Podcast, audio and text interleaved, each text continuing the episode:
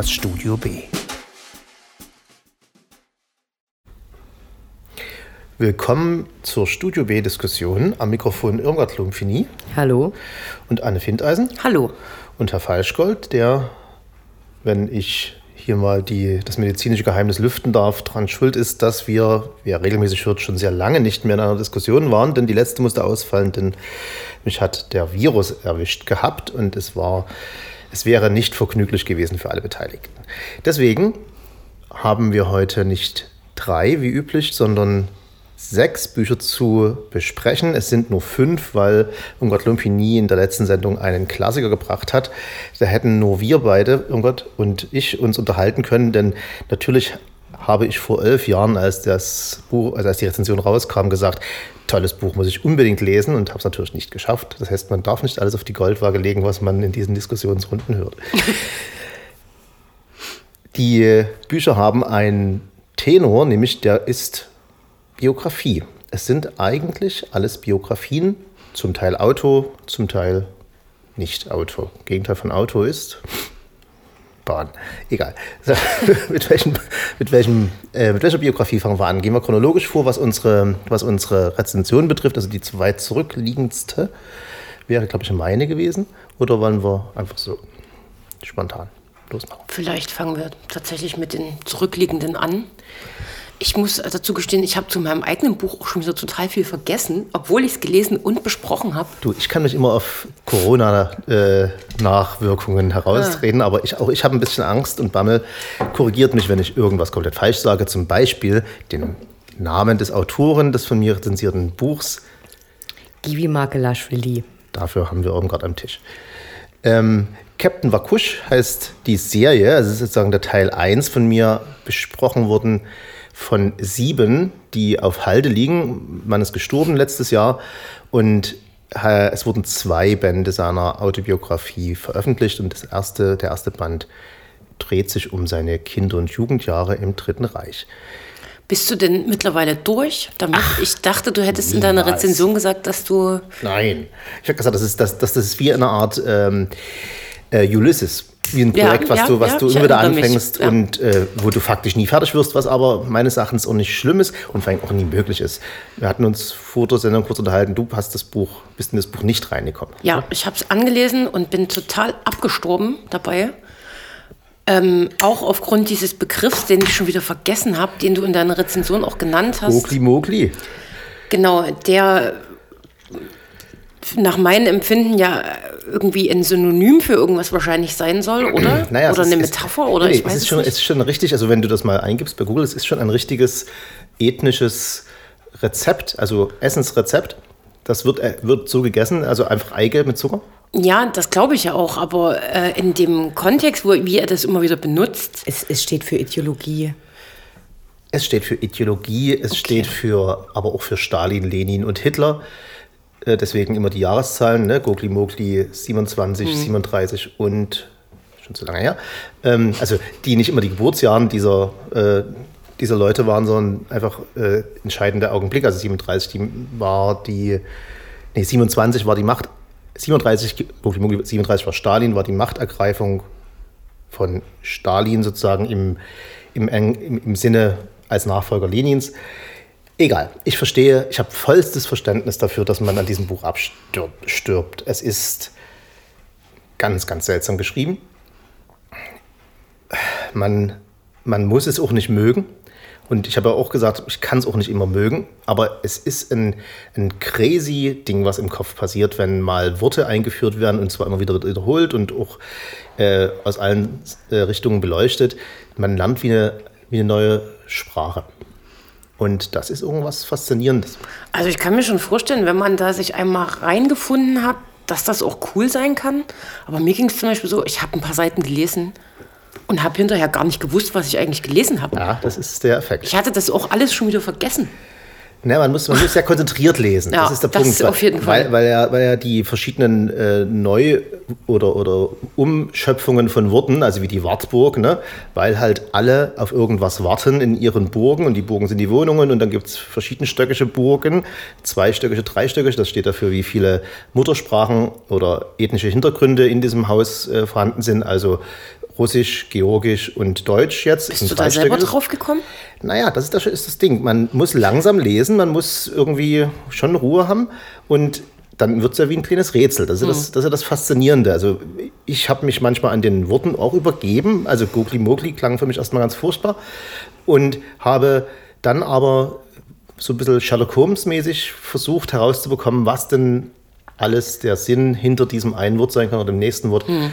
Und es machte dann alles sehr viel Sinn. Er hat das ja geschrieben, um seine Zensoren zu umgehen. Mhm. In, äh, also er hat es lange nach dem Krieg geschrieben, als er in, nach Georgien exiliert wurde und hatte keine Schreibmaschine dort und konnte keine, oder Schreibmaschine hat er gehabt, konnte keine Kopien machen. Also er konnte nicht ähm, irgendwie das vervielfältigen, weil das war im ganzen Ostblock war das verboten. Also an Kopierer ran und das heißt, uns kamen immer wieder Zensuren und die haben ihm das Zeug weggenommen und dann wieder zurückgegeben, wenn sie gesagt haben, naja, das ist bloß Bullshit. Und die haben halt, war auf Deutsch geschrieben und die konnten vielleicht nicht besonders gut Deutsch. Also haben sie es ihm zurückgegeben und das, mhm. er hat immer geschrieben, damit er es wieder zurückerhält. Das war unter anderem Grund für diese Sklavensprache fast, die er da hatte. Vielleicht sollten wir an der Stelle kurz auf die sehr außergewöhnliche Biografie von Givi Mark Velashvili eingehen. Ja, gerne. Weil ohne, ohne, diese, ohne diesen Hintergrund äh, das Werk auch äh, wenig Sinn macht. Also er gilt als einer der bedeutendsten Schriftsteller und hat ein sehr außergewöhnliches Werk geschaffen, weil ihm eine Biografie zu eigen ist, die äh, ihresgleichen suchen dürfte. Also seine Eltern sind äh, nach Deutschland geflüchtet aus Georgien und da ist er 1927 auf die Welt gekommen. Deutsch ist also quasi seine Muttersprache. Und äh, er flieht später mit seinem Vater zu seiner Schwester äh, in den gegen Ende des Krieges nach Italien und sie kehren aber nach Berlin zurück und werden dort äh, mehr, mehr, oder weniger ähm, von in den Ostsektor damals äh, entführt und der Vater wird zu Futter erschossen und er kommt, weil er natürlich als jemand, der ursprünglich dessen Familie aus Georgien stammt, sind natürlich der, den Sowjetleuten äh, sehr suspekt und er kommt nach Sachsenhausen und in verschiedene andere Konzentrationslager und wird dann 47. Die dann, die natürlich dann keine Konzentrationslager mehr waren. Das sind sozusagen das ehemalige Konzentrationslager wurde ja Genau, in denen aber eben ähm, sowohl äh, deutsche Wehrmachtssoldaten und eben auch Leute wie Givi Markvelashvili inhaftiert waren. Und 47 wird er dann deportiert äh, und kommt nach Georgien, nach Tbilisi und er spricht sehr mangelhaft Deutsch, ähm, Russisch und sehr mangelhaft äh, Georgisch und arbeitet dort als Deutschlehrer. Also der hat keine Schriftstellerkarriere. Das muss man vielleicht auch so dazu wissen. Und schreibt aber eben die ganze Zeit. Und dann ähm, kehrt er, da bin ich mir nicht ganz sicher, 87 oder 90 kann er endlich ausreisen und kehrt nach Berlin zurück. Und dann ergeben sich so einzelne Publikationsmöglichkeiten. Da hat sich dann der Verbrecherverlag sehr verdient darum gemacht. Er bekommt dann äh, einzelne Lesereisen oder Vorträge. Also ich habe ihn mal, glaube ich, 2010 äh, bei einer Lesung in Berlin erlebt. Da war der eben auch schon sehr hoch betagt. Und dann ist er vor zehn Jahren oder so nach Georgien zurückgekehrt, um bei seiner Tochter zu leben aus gesundheitlichen Gründen. Und jetzt werden so nach und nach die Bücher veröffentlicht. Und diese Autobiografie, die ist natürlich aufgrund dieser seltsamen Geschichte und dadurch, dass er sich aber in, in, der deutschen Sprache so heimisch fühlt, mit diesen ganzen Wörtern durchsetzt. Also Wartburg ist eben natürlich nicht nur die Wohnung, sondern spielt natürlich auch auf Martin Luther an, der dort geschützt die Bibel übersetzt hat. Und äh, später findet er dann so ein anderes äh, großes Thema. Und da geht es ihm darum, ähm, dass er sagt, äh, dass man dass man äh, Figuren in Büchern befreien muss. Und darum dreht sich ganz viel. Also normalerweise, wenn du ein Buch liest äh, und es wie eine Ideologie wahrnimmst, also nie hinterfragst und daran glaubst, dann äh, ist da wenig Leben da drin und deshalb verwendet er Sprache auch so seltsam. Also er sagt dann zum Beispiel auch, äh, das Wort Sachsenhausen taucht bei ihm nicht auf. Der sagt da Sachsenhäuslein dazu und sagt, anders konnte ich das nie betrachten. Ich bin auch rausgekommen und ich muss mich da darüber erheben und dann wird es quasi so ein Stück klein gemacht. Man muss aber auch sagen, er, das ist natürlich die, der erste Teil der, der Autobiografie. Er hat ja auch andere Sachen geschrieben. Auch äh, dann, es gibt ein, eine kleine eine kleine Geschichte, die ich äh, auf meinem E-Book gefunden habe bei Amazon, vom Verbrecherverlag, die spielt viel später, da also ein Jugendlicher. Und äh, ähm, da erzählt er eine wunderbare kleine Geschichte, wie er in einer Schwarzmeer äh, äh Badestadt, wie sagt man, äh, wo Strand ist, ne? So naja, also an der Küste, an der Schwarzwaldküste, einen kleinen Urlaub verbringt mit ein paar Freunden. Und auch da passieren crazy Sachen, aber das ist ganz anders geschrieben, ganz einfach normal geschrieben, also lesbar und überhaupt nicht schwer. Hm. Und äh, er ist schon ein wirklich toller Schriftsteller. Aber ich glaube, wie er eben aus der aus den jeweils vorherrschenden Ideologien rausgefallen ist, also, also auch zur Nazi-Zeit, der wächst nicht in der Hitlerjugend auf. Der mag Jazz, der mag Swing, der besucht in Berlin irgendwelche Underground-Clubs und äh, wird dann eben aber, äh, weil niemand was mit ihm anfangen kann, natürlich verdächtigt, dann eben in Nazis zu sein und mit entsprechendem Misstrauen behandelt. Und ich denke, dass diese Autobiografie, ähm, diese, diese Form, die er dafür wählt, da einfach so eine Entsprechung findet, dass er eben auch immer in Ländern dann unterwegs ist, den größten Teil seines Lebens, weil die Sprachen eben nur mangelhaft beherrscht. Und ähm, es ist halt reine Kunst. Es ist was für jemanden, der mal äh, aus dem normalen Lesebetrieb aussteigen will, mal was anderes lesen möchte. Und dann kann er auch wieder zurückkehren in seinen ganz normalen Lesebetrieb. Sachen, die er gerne liest, wie zum Beispiel Autobiografien von. Mit wem machen wir weiter? Eduard Nee, tatsächlich kommt zuerst äh, in der Reihe Anne Findeisen mit äh, Deborah Levy. Ach so, wir was bleiben, das Leben wir bleiben wirklich in der Veröffentlichungsreihe auch. Ja, ja. alles klar. Deborah Levy. Was das Leben kostet.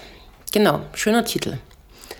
Ähm, schönes Buch auch. Ich weiß nicht, habt ihr es gelesen? Ich, ja. Ich ähm, war obwohl es mal wieder so ein Buch ist, wo ich sage, nicht dein Thema. 50-jährige Frau äh, wird geschieden mit zwei Töchtern äh, und auch noch ein, ein Schriftsteller, Schriftstellerbuch. Ne? Also äh, sie schreibt über ihr Leben als Schriftstellerin, was ich im Allgemeinen oh, finde, aber es ist hervorragend geschrieben, wirklich toll. Wow. Das nee, sie, weil sie macht's, äh, sie, sie erzählt einfach ein paar Stories aus ihrem, wie sie da geschieden ist und umziehen muss ja. und durchsetzt das sehr hübsch mit mit feinen Zitaten, Oscar Wilde und hast du nicht gesehen. Und dadurch kriegt das so ein bisschen Leben. Also sie schmückt sich jetzt nicht mit diesen Zitaten, dass sie, dass sie selbst auf diese Idee gekommen ist, aber sie nimmt es immer als Anhaltspunkt und führt dann ein bisschen ihr Leben, äh, jetzt, das ist ja gar nicht so lange her, ne? Äh, vor Jahrtausendwende, nee, 2010 oder so wird das gewesen sein, was sie da beschreibt. Welche Zeit spielst Ich krieg's gar nicht mehr zusammen, ehrlich gesagt. Sie haben, die haben schon Handys an. Also es ist, es ist, es ist also, noch, nicht, noch nicht lange her. Ja. So, also ein moderner, ein moderner Roman. Und es ist halt irgendwie auch interessant, dass es quasi, das sind ja wohl drei Bände gewesen, dieser Autobiografie, die halt quasi im Jetzt geschrieben haben, wie es, es gab äh, einen Titel, wie sie das genannt hat, Living Autobiography oder so. ja, ne? Also wie ein Tagebuch in Realtime. Fast. Genau. Naja, obwohl es es nicht wirklich trifft, weil in dem Band sie ja schon immer in die Vergangenheit zurückspringt und äh, diese Geschichte fortlaufend erzählt.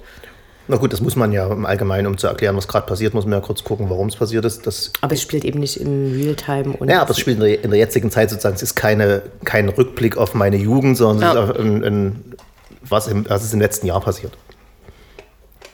In den letzten drei, was immer. So.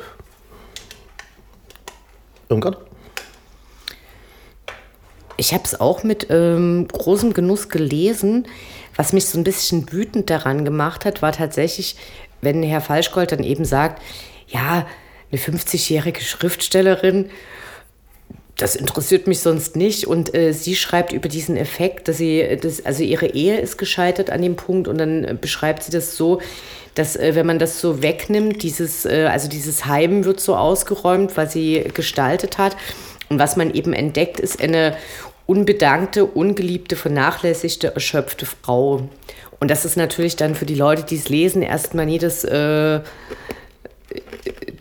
dufte, optimistische Erweckungserlebnis. Ist es irgendwie so ein bisschen klar? Nein, das ist nicht pessimistisch überhaupt nie, finde ich.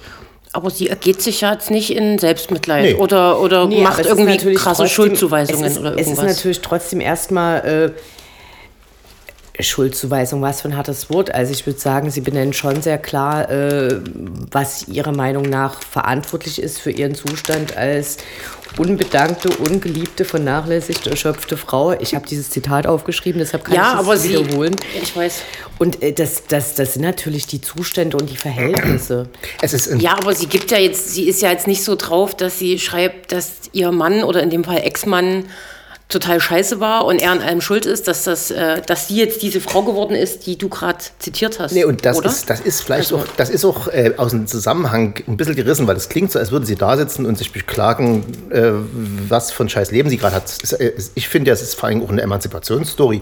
Sie lernt da äh, Sachen äh, machen, die sie vorher hat nicht machen müssen. Sie muss, äh, sie wohnt nicht mehr auf dem Land, sondern sie wohnt jetzt, äh, oder nicht mehr in einem Haus, sondern sie wohnt jetzt äh, in der Stadt und muss da mit ihrem fucking E-Bike äh, Was das- sie ja liebt. Was auf einmal liebt. Sie, auf einmal lernt sie E-Bike fahren und fährt dann mit dem E-Bike äh, mit sechs Taschen rechts und links äh, den Einkauf nach Hause fahren und sagt, das ist äh, zuerst mal eine Anstrengung, aber es ist eine, eine befreiende Anstrengung. Es macht Fun. Sie, äh, also nicht Fun. Naja, also wenn man das Gefühl hat, dass man was, was man, was man bisher nicht machen musste, doch ganz gut kann, ist das ja was Gutes. Na, was, was so ein bisschen auffällig ist, ist, inwieweit ihre Geschichte in einen größeren Kontext gestellt wird. Also bei Gibi Markvelashvili ist ja zum Beispiel auch äh, offensichtlich, er hat jetzt mit einer Zensur zu kämpfen und verwendet deshalb eine bestimmte Sprache, die er entwickelt. Und bei ihr als Frau, um überhaupt schreiben zu können, braucht sie ja überhaupt erstmal einen Raum, in dem sie Ruhe hat und nie von ihren Kindern belästigt wird. Und dann ist es natürlich schon so ein Querverweis. Also Anne Findeisen hat es auch schön rausgearbeitet in ihrer Rezension. Auf Virginia Woolfs, äh, wie heißt es? Ein Zimmer für sich allein heißt Ein Zimmer es. für sich, äh, äh, a room on her own, genau. Und dann zitiert sie auch ganz viel äh, Marguerite Duras und Simone de Beauvoir und die haben natürlich auch was äh, sowohl als Schriftstellerin zu sagen gehabt, aber eben auch sehr viel über Gesellschaft. Und da geht's äh, wie auch heute in der Biografie von äh, Gibi Markvelashvili ganz viel um die Frage, was brauchst du überhaupt, um schreiben zu können und wie kann das passieren und in welchem Rahmen kann das passieren. Habe ich schon gesagt, dass ich äh, mir aufgeschrieben habe, das ist wie ein, ein Zoo alter weißer Männer.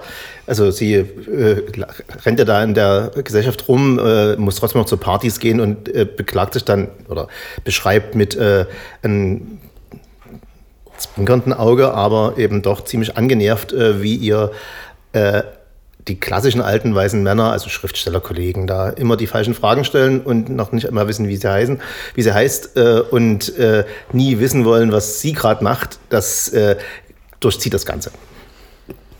Leider zu Recht, immer noch. Naja, es kommt ja eine gute Story dabei raus. Ist jetzt nicht Ja, was natürlich auch noch ein großes Thema ist, ist ja der Tod ihrer Mutter.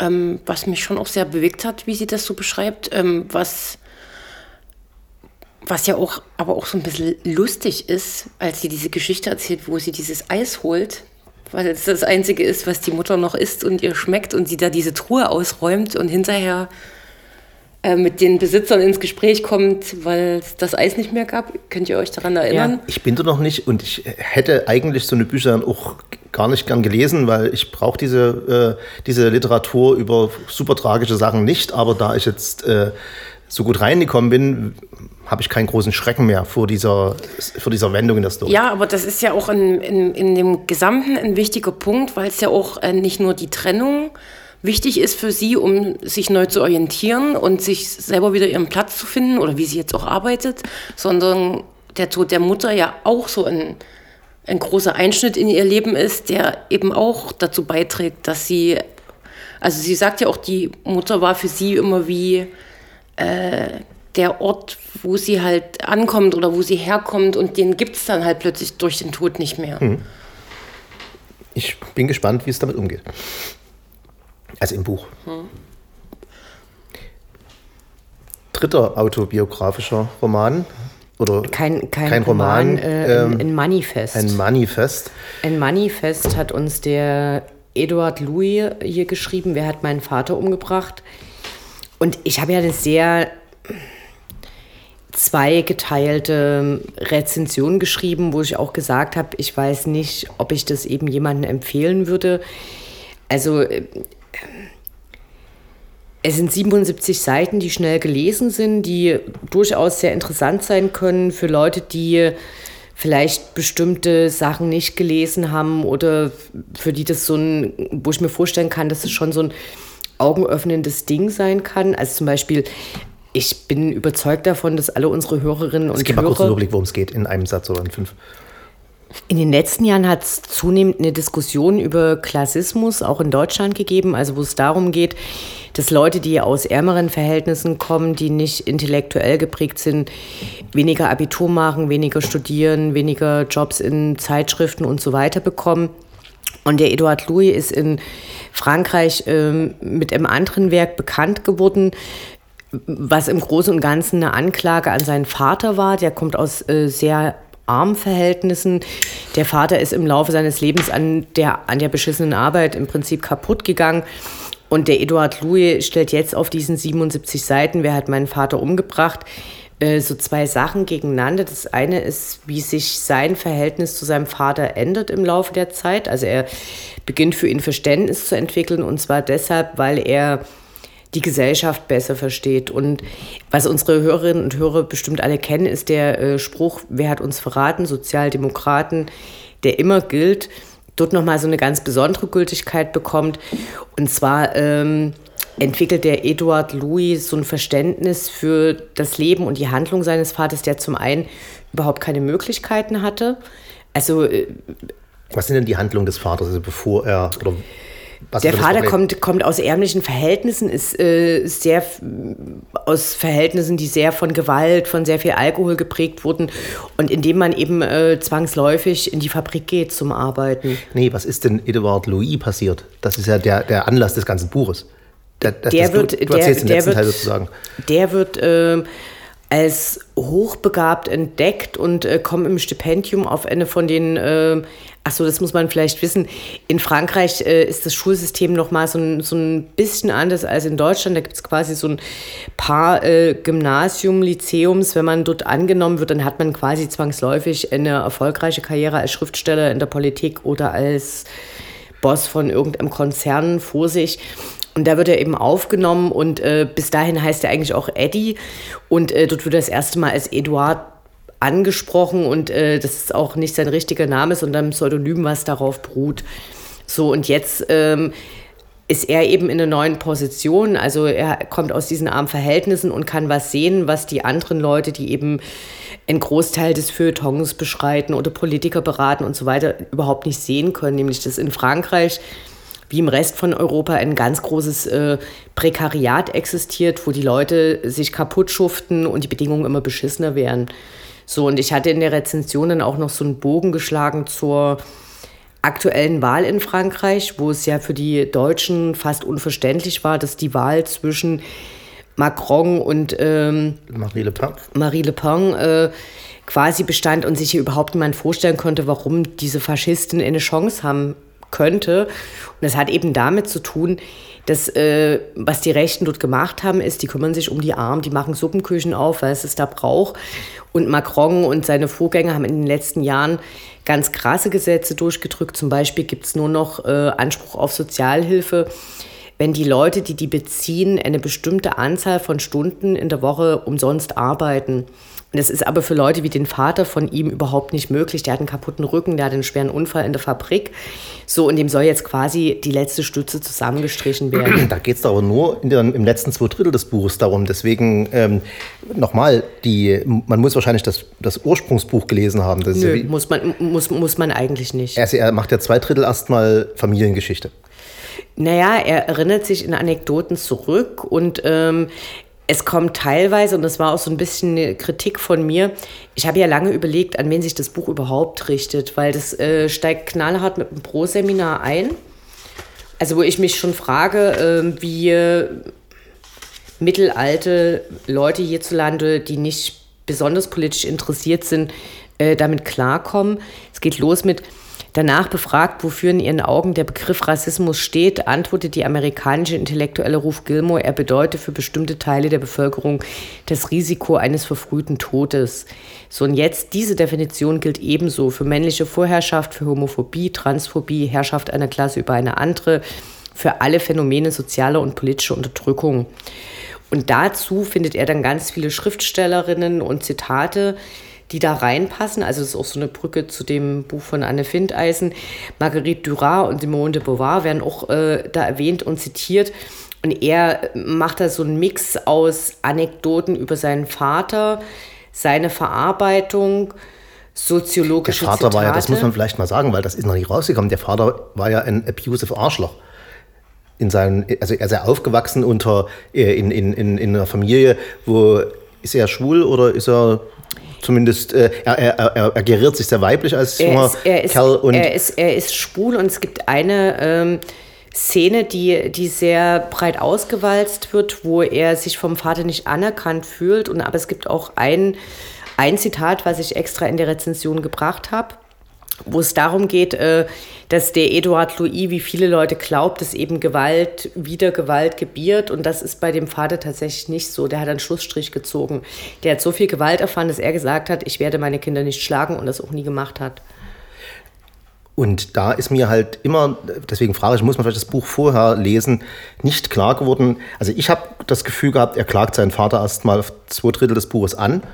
Äh, der ist halt so ein super maskuliner Typ und kann äh, es absolut nicht ab, wenn da so ein nicht äh, der Macho, machoste Mann ist überhaupt. Äh, die machen da irgendwie so ein Weihnachtsspektakel, wo, sie, wo er als, als, als Sängerin auftritt. Äh, das geht überhaupt nie. Wird auch fünfmal erklärt, fünfmal wiederholt. Äh, nicht besonders interessant geschrieben, finde ich. Und ähm, das, man hat das Gefühl, er, er ist in einer furchtbaren Kindheit aufgewachsen und ähm, musste das alles mal rausschreiben. Und in einer, wie ich finde, nie besonders lesbaren Form. Also völlig roh und nicht verarbeitet. Also einfach nur schreiben, schreiben, schreiben, schreiben. Wo man fragen kann, muss man das veröffentlichen? So hart muss ich, das, muss ich an das Buch rangehen.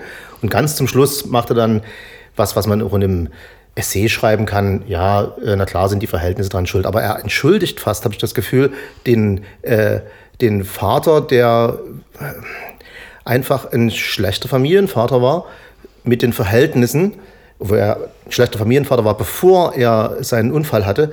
Äh, also er findet irgendwie eine Entschuldigung, die aber auch nie besonders überzeugend ist in den Verhältnissen. Also ich habe viel Kritik an dem Buch, aber ich finde, Herr Falschgold, da wirst du dem, den mageren 77 Seiten äh, gegenüber einfach sehr ungerecht. Also zum einen ähm, beschreibt er, welche Probleme er mit dem Vater hatte und findet aber auch ganz viele Brüche in dessen Biografie und ganz viele Erklärungen. Also ich, ich finde, da wirst du dem einfach nicht gerecht. Ich fand, ich fand es einfach, er hat ja sogar ähm, selber geschrieben, dass er sich hier immer wieder wiederholen muss, wiederholen muss, wiederholen muss und obwohl das eigentlich allen literarischen Konventionen widerspricht, aber es muss einfach raus. Das war so ein Absatz, den er da mal reingeschoben hat und wo ich gesagt habe, ja, richtig, das äh, ist überhaupt nicht literarisch, was du hier gerade machst. Es, ich ich habe mich erinnert an, einen, an so ein Kneipengespräch, wo jemand äh, Stories aus seiner Jugend erzählt, die, zu denen man kein Verhältnis hat. Man kennt die handelnden Personen nicht, die werden noch nie eingeführt, sondern er wird einfach irgendwas erzählt. Und ganz zum Schluss kommt er dann in ein Traktat rein, wo er, wo er sagt, naja, der Kapitalismus ist scheiße. Alles richtig, aber nie besonders toll gemacht, fand ich. Also ich kann das jetzt nicht ganz so bestätigen. Mir ging es vielleicht am Anfang auch so, dass ich wie Irmgard nicht so richtig wusste, äh, ja, an wen richtet sich das oder was, was, was passiert jetzt hier? Was wird jetzt hier für eine Geschichte entfaltet? Fand es aber durchaus lesenswert, auch nicht unspannend. Es wird halt keine Geschichte erzählt, das ist das, was ich meine. Also man kann ja, äh, man, hat, man hat so richtig das Gefühl, dass wenn er sich hinsetzt und das mal alles erstmal aufschreibt und dann daraus einen, einen Roman baut, der vielleicht von hinten links kommt und dann die Sachen thematisiert, die er so rauskotzt da, äh, dann würde da ein, ein Stück Literatur Ja, draus meine, werden. meine Frage wäre ja, ähm, Aber ist nicht passiert. du hast schon meine Rezension in der Vorbereitung nochmal. Ja, aber ich habe aber jetzt mir mein, hab's auch gelesen und dann mir ein eigenes Bild gemacht. Weißt du? Und finde halt. Was ich, was ich eben aber die, dort auch geschrieben habe Hm. und was ich äh, für, für relativ relevant halte, Hm. ist, dass ich denke, dass es eigentlich ein Bühnenstück ist. Ja, das, Das, und und das, das, das was, was im ja. Theater auf, der, auf der Bühne auch tatsächlich gesprochen wird, natürlich mit ganz anderen Mitteln funktioniert, als äh, wenn es um äh, kunstvolle Literatur geht. Ich finde es auch unfertig, aber ich finde dein Urteil halt enorm harsch dafür, wenn man berücksichtigen würde, was ich versucht habe, zu dem Buch herauszuarbeiten. war keine Kritik an deiner Kritik. Es war ein. Nee, ich dachte, du kennst sie nicht. Na, natürlich nicht. Ich, ich wär- wäre mit diesem Buch nicht so milde umgegangen. Oder ich bin es in dem Augenblick. Ich glaube schon, dass es äh, relevant ist in Zeiten, in denen äh, die Sozialdemokraten auch mal wieder an der Macht sind und relativ sich wenig kümmern und äh, soziale Themen auch keine große Rolle spielen, zu zeigen, was es für Auswirkungen auf große Teile der Bevölkerung hat. Und nur weil man da nicht dazugehört, weil es eben selber halt wirtschaftlich ganz okay ist, ist es halt kein, keine Entschuldigung dafür, nicht zu wissen, wie es halt äh, Millionen prekarisierte Leute geht. Und dafür finde ich diese 77 Seiten tatsächlich wirklich gut geeignet. Okay. Meine Kritik war nicht, dass man das nicht aufzählt. Meine Kritik war, wie es aufgezählt ist. Okay? Kann ich noch einen letzten Satz dazu okay. verlieren? Also ich hatte, ich habe ein ähnliches, glaube ich, Gefühl gehabt beim Lesen wie Irmgard. So, es war so also ich hatte so ambivalente Gefühle und ähm, was du in deiner Rezension kritisiert hast, war genau auch ein Punkt, den ich ganz merkwürdig fand. Das war dieser, wo es um das KZ ging und mhm. ähm, du weißt, was das, ich meine. Das Schrecklichste ist die Langeweile und es dann mit dem KZ zu begründen. Das ist wirklich absurd. Ja, unfertig halt. Das, das nimmt man, wenn man sich einen Kopf macht über ein Buch, nimmt man das dann raus oder, oder tut, tut eine Story drum rumbauen oder irgendwas. Ja, es war ein bisschen so, als ob er eben versucht, für jede seiner Thesen so eine Begründung zu finden. Und äh, die Stelle mit, dem, äh, mit den KZs, da habe ich mich ja tatsächlich gefragt, wie das im Original aussieht. Aber mein Französisch ist dafür leider nicht gut genug, weil das hätte mich wirklich interessiert, ob das eine 1 zu 1 Übersetzung ist, weil da hätte das Lektorat einschreiten müssen. Na klar. Sehr fragwürdig. Du, vielleicht hat er noch einen Vertrag gehabt für ein kleines Buch, hat er 77 Seiten rausgeklappt und dann ist der Vertrag erfüllt. Also ich finde, man kann sich die Zeit, diese 77 Seiten zu lesen, auf jeden Fall nehmen. Zumal eben auch, äh, was jetzt in der Kritik vielleicht ein bisschen untergegangen ist, er eine sehr schöne Nachzeichnung äh, sehr punktiert bringt, äh, wie man einen Sozialstaat abbauen kann, was dann dazu führt, dass es äh, niemanden mehr gibt, den man wählen kann und die Leute überlegen, ob sie Marie Le Pen wählen.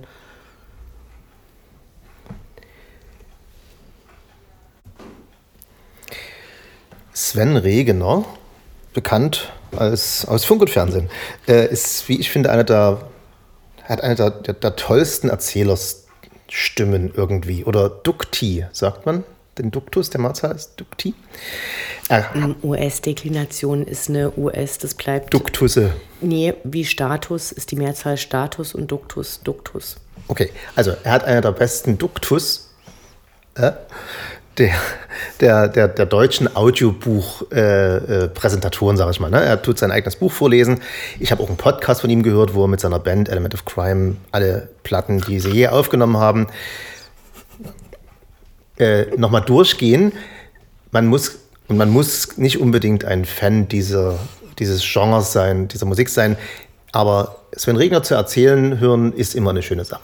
Fast egal worüber, finde ich. Äh, deswegen habe ich dieses Buch Glitterschnitter, was im Prinzip eine Prequel ist von Herr Lehmann, also erzählt, wie Herr Lehmann in die Stadt kommt, 1980 West-Berlin. Hat er selber eingelesen, logischerweise, wie es gehört. Und ähm, es ist, wie gesagt, egal, was er erzählt, finde ich. Dieses, dieser Bremer, äh, schnottrige, aber trotzdem gut verständliche Dialekt macht mir einfach Vergnügen. Damit kann ich durch die Straße laufen und äh, freue mich alleine an der Stimme. Also erstens, Klitterschnitter bitte als Hörbuch hören. Also, ihr habt es gelesen, glaube ich. Also ich habe das Hörbuch nicht gehört. Ich weiß auch nicht, wie das klingt, wenn er äh, selbst vorliest. Mhm. Ich finde Element of Crime ganz, ganz furchtbar. Das kann ich nicht hören. Das ist, äh, hab dem, hab dem äh, zufolge auch ambivalente Gefühle dem Sven Regener gegenüber. angefangen, dieses Buch zu lesen und ähm, muss vielleicht weiterlesen, um es gut zu finden. Ich konnte dem jetzt nicht so viel abgewinnen und ich fand es irgendwie sehr gewollt. Das, hat, das wäre ja meine erste Frage gewesen, wie tut sich denn lesen? Weil ich habe es wirklich nur gehört, ich habe noch nicht mal reingelesen. Irgendwas. Wie tut sich also denn bin, lesen tun? Ich, ich bin ja mit dem musikalischen Werk wesentlich versöhnlicher. Das ist aber, glaube ich, auch mehr als 25 Jahre her, dass ich zwei von, von, von den Platten sehr gerne gehört habe und ähm, die fand ich sprachlich immer sehr toll und er, hat eine, er kann toll singen. Zum Lesen äh, fand ich es grausam. Also ich verstehe den Witz da drin. So, also mit den Namen, das wird ja so ein, so ein ne, also ja. das, das, das ist irgendwie schon so, so ein bisschen funny und es ist aber, Also mich hat tatsächlich mehr fasziniert, was Herr Falschgold in seiner Rezension dann für Schlüsse zieht. So dieses, äh, dass man eben einfach äh, was erlebt und dass Sachen stattfinden, anstatt dass man ein Leben führen muss und äh, dass es darum geht, sich einfach an Orten aufzuhalten und zu schauen, was passiert. Das hat für mich einen wesentlich stärkeren Anklang gehabt. Ich habe in dem Buch mir den Spaß gemacht, in verschiedenen Kapiteln einfach so ein bisschen hin und her zu lesen. Und äh, da habe ich heute ein Kapitel gelesen, da geht es darum, einer der Typen geht zu einem anderen, der mittlerweile mit Fördermitteln der Stadt Berlin und irgendwelchen Sachen ähm, diese Ausstellung auf die Beine stellt. Die, und die, Wall, haben sich, die Wall City Art. genau, und die haben sich, äh, Die nie gab. die haben früher zusammengearbeitet äh, in der Fixerstube und der eine war drei, drei äh, Monate früher da und hat deshalb den anderen eingewiesen. Und dann wird es so beschrieben, der kommt da in das Büro rein und der Typ telefoniert und spricht so ein Englisch und ist auf seinem Drehstuhl ganz hochgeschraubt. Und er setzt, muss sich auf so einen kleinen Hocker setzen und dann ist so dieses, na, wie man es aus den blöden äh, Business-Ratgebern kennt, dass eben der, der empfängt, immer von oben herab guckt und deshalb mehr Macht hat. Und, und es hat mich alles so ein bisschen gelangweilt. Naja, okay, das war, ja- das war ja meine Frage. Ne? Also, man muss, äh, um Kontext zu geben, es spielte 1980 in West-Berlin im Dezember, im Winter, äh, in zwei Kneipen der klassischen Kreuzberger Art und es ist ein reiner Dialogroman. Es wird faktisch nichts, äh, also es wird mal kurz gesagt, wo man ist, aber ansonsten unterhalten sich permanent Leute. Und das muss ich natürlich sagen, das kann sein, dass das im Audiobook nur im Audiobook rüberkommt, weil nur er weiß ja, wie die Dialoge gesprochen werden sollen. Und man muss. Nee, das, besch das beschreibt er. Also ich habe zum Beispiel auch eine Stelle gelesen, äh, da steht der Typ in der Kneipe und hat das erste Mal die Frühschicht und äh, dann kommen diese blöden Österreicher und wollen ihm jetzt die Melange näher bringen und dann sagt er so, ja, und jetzt sprechen die in ihrem Dialekt, als ob die so und so und äh, man kann sich das schon so vorstellen, aber es ist... Es ist ja dann auch in dem Dialekt geschrieben, wenn ich mich richtig erinnere. Also da sind so Sätze, die nicht. Kö- Könnte, könnte sein, also an der Stelle nicht, sondern sagt er, das klingt, als ob der österreichische Schauspieler ö, ö, und jetzt spricht er in der Stimme, obwohl er eigentlich auch Hoch- Hochdeutsch sprechen könnte. Und dann ist es Hochdeutsch das ist halt ein Affekt, hingeschrieben. was die machen. Ne? Und äh, das Ding ist, vielleicht ist es tatsächlich eine. Also es, es werden ja in Herrn Falschkolds Rezension auch äh, Dokumentarfilme benannt und äh, vielleicht guckt man dann besser die und das ist jetzt was für Leute, die im Krieg dabei waren oder so kurz danach da waren, dass es noch Anklänge gab und, Und du äh, hast natürlich völlig recht, es ist eine hochsubjektive Rezension von mir gewesen und auch eine hochsubjektive Empfehlung, weil natürlich die 80er Jahre Berlin, ich war ein paar äh, ein Jahrzehnt zu spät geboren und auf der falschen Seite von der, von der Mauer. Das heißt, das ist mein äh, Dreamland da drüben. Die Zeit vor allen Dingen, als man äh, in der Kneipe neben Dixer Bargeld zufällig sitzen konnte oder David Bowie. Muss, man kann kotzen und auch sich freuen bei beiden, ähm, je, nach, je nach Geschmack. Und diese, diese Zeit gibt es in wunderbaren Doku- Dokumentationen aus der Zeit, aber auch in Filmen über die Zeit nachher gedreht. Die Musik damals war toll. Es war äh, vor allen Dingen eben ein großes Laissez-faire. Die Leute waren alle jung, sie hatten alle ähm, den Wehrdienst oder viele an den Wehrdienst verweigert, sind, sind deshalb nach West-Berlin, weil man den da nicht antreten musste. Und äh, man saß halt in der Kneipe und hat sich unterhalten. Ohne großen Sinn und Verstand. Ja, aber das als genau solche subjektive Rezension zu schreiben, ist ja auch dein gutes Recht, weil das macht ja eine Rezension aus, dass der, der es gelesen hat, ähm, was dazu schreibt oder seine Meinung dazu. Aber vielleicht, vielleicht ist der Zugang dann für, für jemanden, der in einer Bar arbeitet, ähm, 50 Jahre später, im fortgeschrittenen Kapitalismus, als wenn man Leben führen muss und äh, dann 42 diese, Jahre später. okay, 42, dann, ist- dann ist es vielleicht da einfach ähm, schwieriger, einen Zugang zu finden, weil ich hätte jetzt tatsächlich auch für mich eher formuliert, ich finde da schwer einen Zugang dazu. Und um den Bogen zu schließen, den Kreis zu schließen, deswegen meine ausdrückliche Empfehlung, das ist Audiobook zu lesen, weil da ist Audiobook es zu lesen? als Audiobook zu hören, sehr schön, äh, um, weil da ist es einfach, wie gesagt, bei der äh, beim Duktus von Herrn Regner, wie er da erzählt, ist es relativ egal, was er erzählt. Okay. Wir setzen fort mit Anne Findeisens äh, Buch äh, MacGlue Genau. von, jetzt kommt die große Aussprachetest, Ich nenne sie Otessa Moschweg. Ich habe keine Ahnung, ob das richtig ausgesprochen ist. Ich hoffe es. Sie ist iranisch-kroatischen Ursprungs, deswegen Ist aber in Amerika geboren und auch aufgewachsen. so, also deswegen können wir das nicht aussprechen können. Was ist es denn für ein Buch? Ja, also ich muss vielleicht. Wer ist McLuh? McGlue ist äh, ein Säufer, der auf Schiff arbeitet, noch dazu vor einiger Zeit ein, äh, einen Unfall hatte, bei dem ihm, wie er selber sagt, der Schädel gespalten wurde, weil er nämlich aus dem Zug gefallen ist. Na, gesprungen, glaube Oder ich. Ich glaube, gesprungen. er wollte irgendwie wegrennen vor irgendeiner Diebestat oder so, will ich mir Genau, und seitdem hat er da diese schwere Kopfverletzung. Und ähm, ich wollte aber vorher noch sagen, Ja. das hatte ich zwar auch in meiner Rezension geschrieben, ich sage es aber trotzdem nochmal, ich habe letztes Jahr mit ihrer bis dato sozusagen ihrem aktuellsten Buch angefangen, was 2021 äh, auf Deutsch erschienen ist. Das heißt im Deutschen Der Tod in ihren Händen. Und habe jetzt dieses Jahr mich sozusagen zurückgearbeitet Ja. bis zu McClue. ein. Das ist ihr Erstlingswerk. Genau. Und äh, war von all ihren Büchern begeistert und das waren äh, regelrechte Page-Turner für mich. Und äh, bei McGlue war das aber ein bisschen anders. Da musste ich mich doch erstmal sehr reinfinden. Weil McClue ist kein Säufer, das ist äh, deutlich untertrieben. Ich habe mir äh, aufgeschrieben, es ist Bukowski auf Vorsee.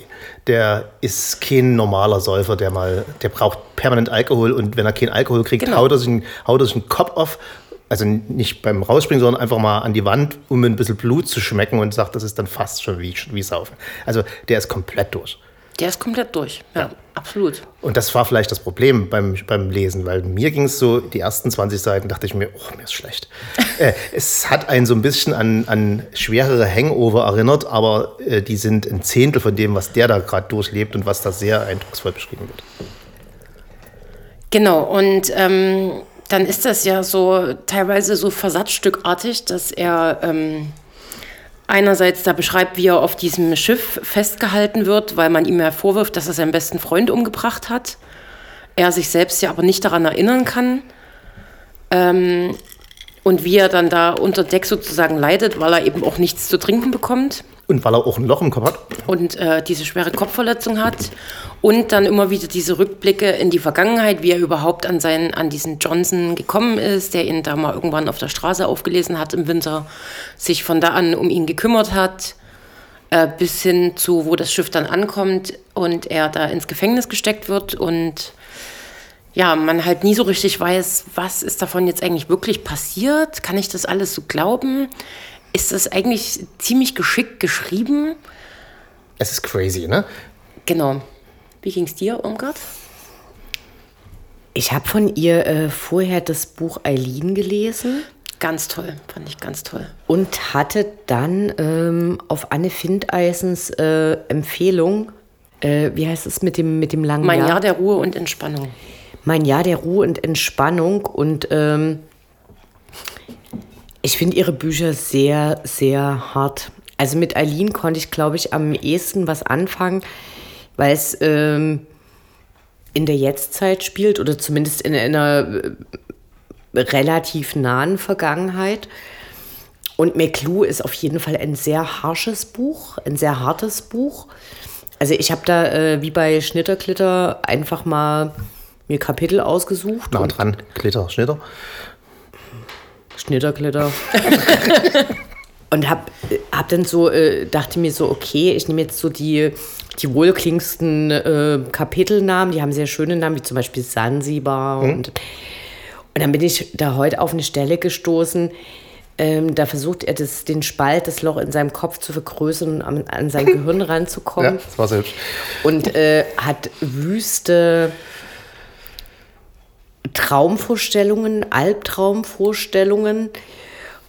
Und es ist schon immer sehr hart. Also ich empfinde ihre, die Lektüre ihrer Bücher als sehr körperlich. Also, es- also man, man, Ja. man hat eine körperliche Reaktion. Das stimmt. Und das ist ähm, Aber so, so krass und so hart, dass es auch was zeigt. Also, weil es ist ja nie irgendwie Ekelliteratur oder so. Also, es ist ja kein äh, Splatter-Movie und die. äh, Oh, manchmal schon. und die, aber ich, ich, das ist eben, glaube ich, nicht das, was intendiert ist. Nee. Aber ähm, Also es ich, spricht eigentlich für das Buch, dass es so eine, dass es tatsächlich nicht nur das Gehirn irgendwie so ein bisschen beansprucht und so eine Vorstellung von irgendwas hervorruft, sondern dass, dass es tatsächlich körperlich wirkt. Das äh, genau in dieselbe Kerbe würde ich auch äh, hauen, weil ich kann Bücher, die so, so Drogenbücher, ne? so Leute, die so kiffen und dann irgendwie Sachen erzählen und sowas. Äh, Infinite Jest zum Beispiel. Mir geht es auf die Eier. Hast du das zu Ende gelesen? Ah, Hast eben du das nicht. komplett gelesen? Nein, eben nicht, weil äh, ich das, das wurde dann, das wird bestimmt dann auch noch ganz anders, aber das war dann stellenweise war das so eine Kifferliteratur und nicht, weil ich das noch nie gekifft hätte, aber Kiffer sind in so einer anderen Welt oder auch wenn Träume erzählt werden, ne, das ist alles so langweilig, du hast keinen Kontext. Und hat es geschafft, einen, einen völlig crazy Typen, der immer nur so bruchstückenhaft da ist und dann wieder ganz andere Sachen sieht, äh, so zu erzählen, dass ich äh, das dass ich da dran geblieben bin. Also Page-Turner noch nicht ganz, aber äh, es, ist, es ist sehr interessant. Und was ich ja dort, äh, ich habe das ja auch von einer ganz anderen äh, Warte äh, durchgelesen, wurde dann immer, dann wurde es immer Page-Turnerischer. Äh, und zwar bin ich ja ein großer Freund des äh, Google Maps parallel zum Buch lesen. Ne? Und ich hatte auch deine Rezension, so lange war das schon her, ähm, dass ich gar nicht wusste, in welchem Jahr das spielt. Und ich hatte sozusagen zwei Schnitzeljagden beim Lesen. Ich äh, wusste nicht, in welcher Zeit es spielt. Okay, es ist kein Dieselschiff, kein Dampfschiff, also Segelschiff, also könnte es sein, 1640, 1700. Der reist da durch die Welt. Und dann äh, kamen immer mehr Clues hinzu. Äh, dann habe ich mir dann äh, aus Salem kommt er eigentlich und hat immer seine Kindheit beschrieben, habe mir die, die, die, die Straßen angeschaut auf, auf Street View und die sehen auch noch aus wahrscheinlich wie früher fast. Und die gibt es auch alle noch. Und dann kamen so Clues, sind, sind in New York und steigen in eine Eisenbahn ein, die White Plains Line. Und da habe ich geguckt, wann gab es die? Ah, 1844 wurde die eingeweiht. Dann haben wir uns rangetastet, dann kam der Gold. Ähm, äh, Rausch, die sind alle nach San Francisco rüber. Da wusste ich, San Francisco 49ers ist der, Football, ist der Football Club dort und deswegen ist das 1849 gewesen. Und dann kam irgendwann selber ein Buch 1851. Also spielt 1851, aber diese kleine, äh, das, ich weiß nicht, ob es intendiert ist, aber das war so ein kleiner, so ein kleiner, so eine kleine Schnitzeljagd, die man da durchs Buch beim Lesen betreiben konnte. Also wer das so machen möchte, der hat da auch ein schönes Buch gefunden, auch wenn ich jetzt schon gespoilert habe. Okay. Ja, ich glaube, dass das äh, Otessa Moschweg halt eine sehr komplexe und sehr, äh, also das finde ich faszinierend, dass sie auf der einen Seite unglaublich gebildet und vielschichtig schreibt und auf der anderen Seite wirklich so diese körperliche Ebene da reinbringt. Also ich meine, aus Salem, das ist so wie Wartburg in äh, Givi Makulaschwili, wo es so eine historischen Verweise gibt, gibt es natürlich immer so diese Hexenprozesse von Salem, die ich, ich kenne es am ehesten von Stephen King, aber da gibt es natürlich ganz andere literarische Verarbeitungen davon. Wo dann so die Frage ist, so fällt er da auch rein mit seiner Homosexualität und also Stimmt, das ist ja auch noch ein, ein großes Thema. so ist, ist ein großes Thema in dem Buch und Hast du mal ins, ins Englische reingelesen? Weil ich habe es vergessen, ich wollte es mal kurz machen, weil da wär der, äh, die sind ja nur auf einem Sklavenschiff ähm, oder zumindest sind ein paar Sklaven mit an Bord. Die werden immer Blackies genannt, was mir eine, eine absurde Übersetzung äh, erscheint und ich frage mich halt, wie es im englischen Original heißt. Ich habe äh, Eileen im Original gelesen und fand das da eben auch nicht so, nicht so einfach. Aber ich glaube auch wieder wegen dieser körperlichen Komponente. Das wollte ich gerade sagen. Also das scheint ja bei ihr äh, durchaus ein großes Thema zu sein, Alkohol und Drogen. Mhm. Weil in Eileen ist es der Vater, der der Säufer ist. In diesem Mania der Ruhe und Entspannung ist es die Protagonistin, die da äh, durch diverse Medikamente sich ihre Erfahrungen holt. Also das ist was, was immer wieder Könnte man ihr. sagen, Iran und Kroatien, das sind sozusagen äh, einmal ein, ein islamischer Staat, Herr der, wo, wo kein. Alkohol verboten ist und in Kroatien gibt es nun mal, gibt's nun mal sehr guten Pflaumenschnaps. Das Herr ist nun mal so. So. Also in diesem, in diesem man, muss, man muss doch bitte schön den Autoren im Kontext sehen. Die Autorin in dem Fall. Ich, ich denke, dass du der Autorin gerade nicht gerecht geworden bist. Nein, aber ich habe eine Frage aufgerufen. Also ich kann es absolut empfehlen. Tolles Buch. Sehr schön. Ich kann äh, für mich selber die anderen Bücher allerdings mehr empfehlen. Okay, dann bin ich gespannt. Ich würde Eileen empfehlen Ja, und ich von auch, dem äh, mein Jahr der Ruhe und Entspannung. und Entspannung absolut abraten. Absolut Ist das die mit dem alkoholisierten Vater? Äh, Nee, nee, das, das ist Eileen. Ach, sie ist selber Alkoholiker in dem, oder die Protagonistin. In, Nee, in sie dem- macht äh, sie, Nee, sie, in mein Jahr der Ruhe und Entspannung. um, um ähm, quasi ein, sie kommt aus einer Beziehung, die nicht besonders dufte war und äh, versucht einen Neuanfang, indem sie nichts mehr macht und äh, sich komplett abschießt und Ruhe stellt und aber in der Zeit äh, ihren Körper im Künstler zur Verfügung stellt, der äh, quasi dafür sorgt, dass sie, also sie hat die Medikamente dann so getimt, dass sie nach so und so vielen Tagen wieder aufwacht und äh, wenn sie aufwacht, müssen die neuen Medikamente dastehen und äh, der Typ kann quasi drei Tage machen, was er will und im Gegenzug hat sie die Medikamente da und äh, es ist es Also sie hat eine Therapeutin, die, sehr, sehr die, die super sehr gaga hart. ist Ja.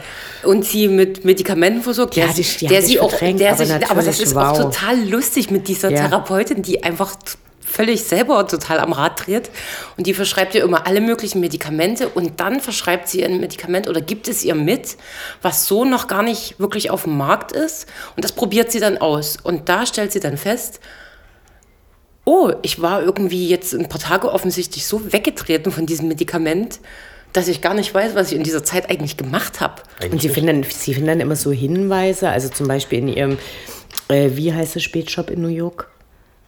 24-7 oder Nein, 9/11? die Spätshops, Äh, die nein, Seven- Spätshops, nein, die Spätshops. Bodegas. Die Bodegas. Äh, 9/11.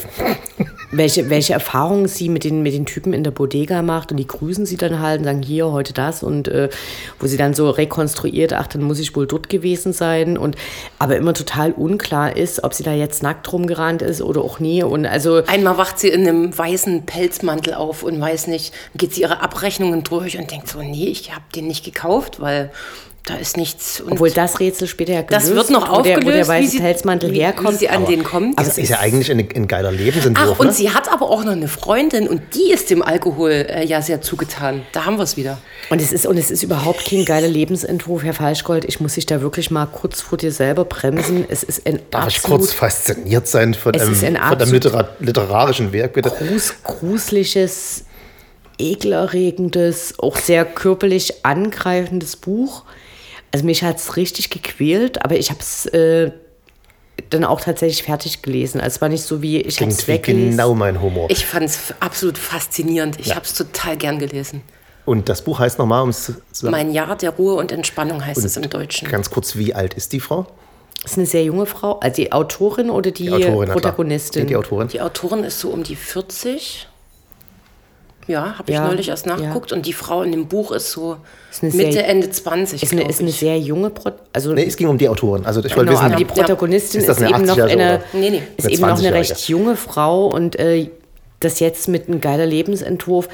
Nach dem Jahr ist dann Schluss damit. Also weil es ist absolut grausam. Die Frau hat äh, Ernährungsprobleme, die ist magersüchtig, die ist absolut ja, kein Rausch ohne Hangover, das ist nun mal so. Nee, Nee, magersüchtig ist die Freundin. Stimmt, die hat diese krassen Probleme, aber sie, also das, da ist nichts faszinierend geil oder ein kleiner Hangover, sondern das Ich ist möchte, schon eine ich sehr möchte, harte ich möchte finde das statuieren, aber- dass ich das das nicht ernsthaft gemeint habe. Ich habe es als einen Ausspruch in einer Wir sind hier eine Literaturdiskussion fucking Literatursendung. Natürlich ist alles ernst gemeint. Entschuldigung. Es war ernst gemeint. Wie heißt das Medikament? So, ähm, wir, wir kommen äh, zu einem Klassiker, den Irmgard Lumpini in der letzten Rezension reingeschoben hat. Aus dem Jahr 20, 2011 war die Rezension, glaube ich. Und ich habe, wie gesagt, seit elf Jahren Spinnewip von Egon Neuhaus. noch nicht gelesen. Ich auch nicht, deswegen fände ich es schön, wenn du uns noch mal ganz kurz äh, sagen würdest, was wir uns darunter vorzustellen haben. Genau, und zwar schließt sich der Kreis zu äh, Givi äh, Mark, Mark Velashvili, weil die beiden in ungefähr derselben Altersgruppe angesiedelt sind. Äh, Egon Neuhaus ist ein äh, Junge gewesen, der in äh, relativ ärmliche Verhältnisse reingeboren wurde. Ungefähr wann? In 20ern, 1920er Jahren. Okay. Und ähm, seine Eltern waren quasi zu arm, um ihn aufzuziehen, also hatten unstete Lebensverhältnisse, Schwierigkeiten, Arbeit zu finden. Und er wächst erst bei seinen Großeltern auf, das läuft doch alles sehr gut. Und äh, die sterben aber dann. Und dann kommt er ins Heim. Und äh, das Krasse ist, also er ist bis an sein Lebensende kein Schriftsteller gewesen. Also Egon Neuhaus äh, ist quasi in diesem Heimsystem drin, was man hierzulande eher vermuten würde, wenn man irgendwie in die USA schaut, wo klar ist, Leute, die in Heim aufwachsen, haben keine Rechte, haben beschissene Bedingungen und so weiter. Äh, damals war das so, dass man diese Heimkinder äh, an Bauern weitergegeben hat. Also sie wurden dann nicht gefragt, sondern gesagt, du ziehst jetzt nach äh, äh, Schleswig-Holstein zu Bauer XY und hilfst du auf dem Hof. Und wenn der dich schlägt, dann schlägt er dich halt und Geld gibt es sowieso überhaupt keins. So, und äh, dann kommen irgendwann die Nazis und dann kommt irgendwann der Zweite Weltkrieg. Äh, da muss er gen Sowjetunion ziehen, macht er nicht so richtig mit, überlebt den ganzen Scheiß äh, und geht dann in Ruhrpott und wohnt dort in einem Bunker, in dem ehemaligen Bunker, wo eben dann quasi sich die ganzen armen Leute wieder einfinden und ähm, sammelt dort Altmetall. So, und der hat am Ende seines, der hat immer tatsächlich auch so Buchausschnitte, Zeitungsausschnitte gesammelt, die verschiedene Sachen zeigen. So, ein Hobbychronist, könnte man fast sagen, oder?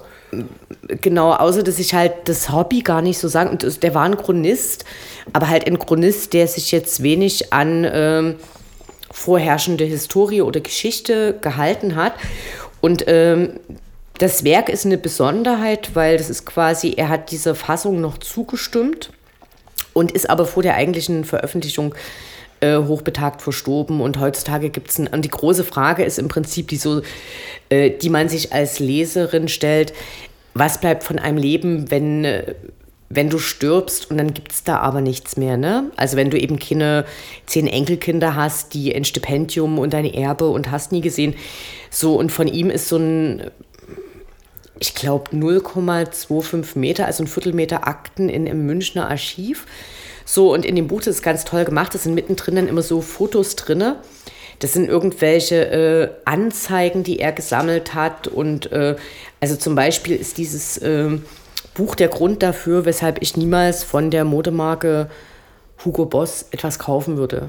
Also so ist ganz klar, die haben mit SS-Uniformen angefangen. So, das haben die geschneidert, das ist denen ihr großes Ding. Und im Prinzip, was er aber auch sehr schön zeigt, ist, dass äh, so dieses äh, entschuldigende deutsche Mitläufertum, wir wussten es ja nie anders, wir konnten ja nie anders, äh, das wird halt quasi nochmal so ganz ad absurdum geführt, weil das jemand ohne besonders große Schulbildung, der immer in so Abhängigkeits- und äh, Befehlsverhältnissen gewesen ist, als der quasi immer das Kanonenfutter war und der allen Scheiß egal war, der das trotzdem ganz klar sehen konnte. So, und das ist ein fantastisches Buch, es ist eine tolle Sprache, vieles ist äh, auch super funny. Also ich habe heute noch mal reingeschaut und da gibt es ein, eine Beschreibung. Er hat sich einen Anzug gekauft, wo ihn alle auslachen im Laden, weil der irgendwie so giftgrün ist und die sind total froh, weil die diesen Ladenhüter los sind. Es ist ein Anzug aus giftgrünem Polyester und er besteht aus einer Jacke und einer Knickebocke und einer langen Hose. Und ihm ist es total klar, dass die ihn alle auslachen, aber war billig und der braucht einen Anzug. Und er ist mit so einer Haushälter... Ähm, zum Haushältermädchen verabredet und sagen, wir gehen in die Natur, das ist nämlich auch was Gutes und gut für die Gesundheit. Und sie zieht ihn dann auf eine Wiese und er äh, erfreut sich an diesem wunderbaren Stück schöner Natur neben sich und, und beschreibt es so und es ist ganz, ganz toll und rührend. Und also Egon Neuhaus ist so, ich habe das in der Rezension gesagt, das sollte in allen Schulen gelesen werden. Es ist ein Klassiker der deutschen Literatur, der, von dem die meisten noch nicht wissen, dass er in jedem Fachbuchregal zu stehen hat und auch verschenkt werden muss. Und also es ist eines meiner Lieblingsbücher. Und ähm, darf ich mal kurz fragen, was hat es mit diesem Titel auf sich? Äh, das ist ein Begriff dafür, also so wird er genannt, weil er so ein dünnes, dürres Kind ist. Okay. An der das, Küste sagt man Spinevipto. Deshalb, kannte deshalb, das einfach deshalb, nicht. Ich kann es auch nicht, aber deshalb, deshalb braucht er auch von diesem giftgrünen Anzug die langen Hosen, weil man dann die dünnen Beine nicht so sieht. Also wir sehen uns äh, in 2033 wieder, weil dann kann ich sagen, jetzt habe ich schon 22 Jahre das Buch nicht gelesen, aber ich würde es mir nochmal auf die Liste tun und natürlich das Hugo Boss Hemd, was in meinem Schrank ist, sofort verbrennen. Das können wir jetzt direkt nach der Sendung machen. Passt mir eh nicht. Wird direkt erledigt. Okay. Das war Studio B, die Diskussion. Wir äh, hören uns in den nächsten Episoden. Wissen wir schon, was wir. Ich weiß schon, was ich bespreche, habe aber den Titel vergessen und das seht ihr ja in genau einer Woche. Irgendwas Lupini, Auf Wiederhören. Anne Findeisen Tschüss. und Herr Falschgott.